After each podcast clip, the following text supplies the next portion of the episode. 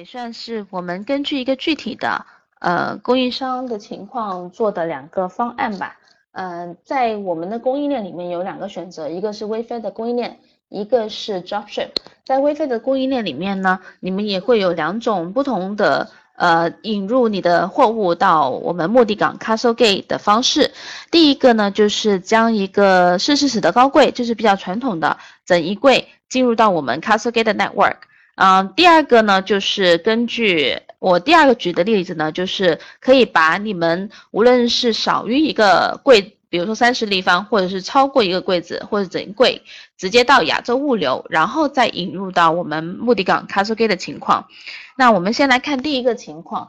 我们做这个举例呢，做了一个假设。就是如果你的整箱四十高柜装入的是两百三八十三件的货物，一共是六十五个立方，你的总的批发的价格，也就是你销售给微费价格大概是三万美金的话，单件的价格一嗯就是一百零六一百零六块美金，这样子的话具体化我们做了一个计算，如果是在这一个整柜到美国我们 Castle Gate 目的港美西的仓库的话。这个头层的仓的进呃进仓的物流费用呢，包括以下几个部分。第一个就是你们起运港的这个费用，这个里面的话，大家比较熟悉的，比如说港口的建设费啊，呃订仓的费用啊，呃 EIR 的费用，还有清关的费用，各种呃杂七杂八的在一起，大概是四百九十加三块美金。海运，嗯，以及目的港拖车，就是我们讲的 port to door 的费用呢，加起来就是两千六百七十七美金。目的港清关，包括 ISF 还有这个清关的呃 document 的费用呢，是一百一十五美金。那这样子头层我们进仓的物流总计是三千两百八十五美金，也占了你们呃这呃也占了这个整柜的批发价格三万块里面的百分之十一。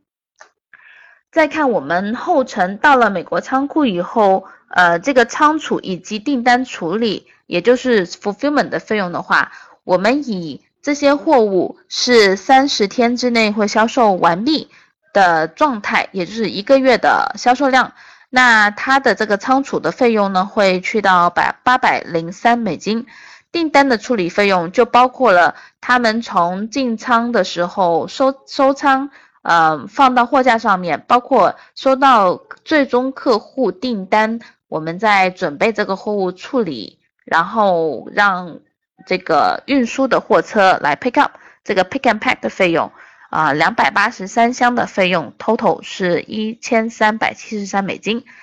那这里哈，下一项呢就是一个分仓的费用，我们刚刚提到，我们会把你的货物。呃，放根据我们的算法放到最接近客户并且最佳的位置。那这个分仓就是呃，把你从美呃直接到美西仓库的这一部分整柜，可能我们会拆分，按照我们的算法去到，比如说美东、美中或者是呃美美国西南部，比如说 Savannah 这样子的仓库，让他们更接近客户。那这个费用的话是一千美金。总体算下来的话，整一个目的港的仓储以及订单处理的总计呢，就是三千一百七十六美金，约占你们呃批发价格三万美金的百分之十点六。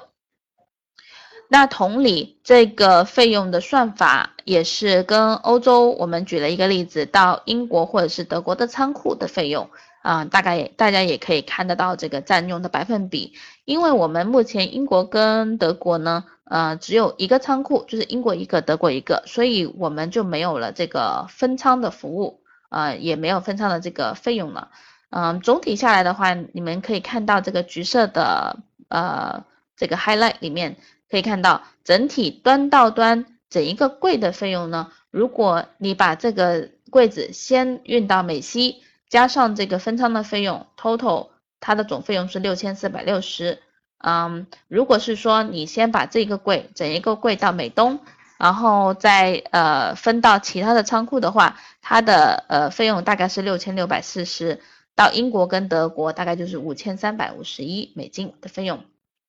然后计算的每一件下来的话呢，呃，你一个一件一百零六块钱啊 wholesale 价格的货物，呃，它的这个物流端对端到端的话，从美西、美东到英国、德国，它的价格分别就会是二十二点八、二十三点五跟十八点九。大家如果对这个有疑问的话，欢迎大家在留言区里面留言啊。